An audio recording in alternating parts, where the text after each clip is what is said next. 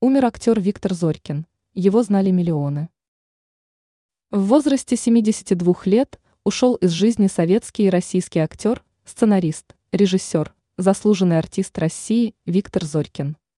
Об этом сообщает пресс-служба Курского драмтеатра имени Пушкина в социальной сети ВКонтакте. Сообщается, что причиной смерти артиста стала длительная болезнь. Виктор Зорькин родился 8 марта 1951 года. В 1975 году закончил Воронежский институт искусств. Служил в Оренбургском драмтеатре имени Горького, Воронежской филармонии с 1979 года, в Курском драмтеатре. В 1999 году удостоен звания заслуженного артиста России, в 2008 году театральной премии им Буренко.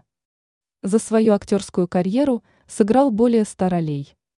Помимо работы актером, занимался постановкой детских спектаклей. Он был талантливым актером, режиссером, сценаристом и невероятно добрым и жизнерадостным человеком. Вечная память, сказано в некрологе.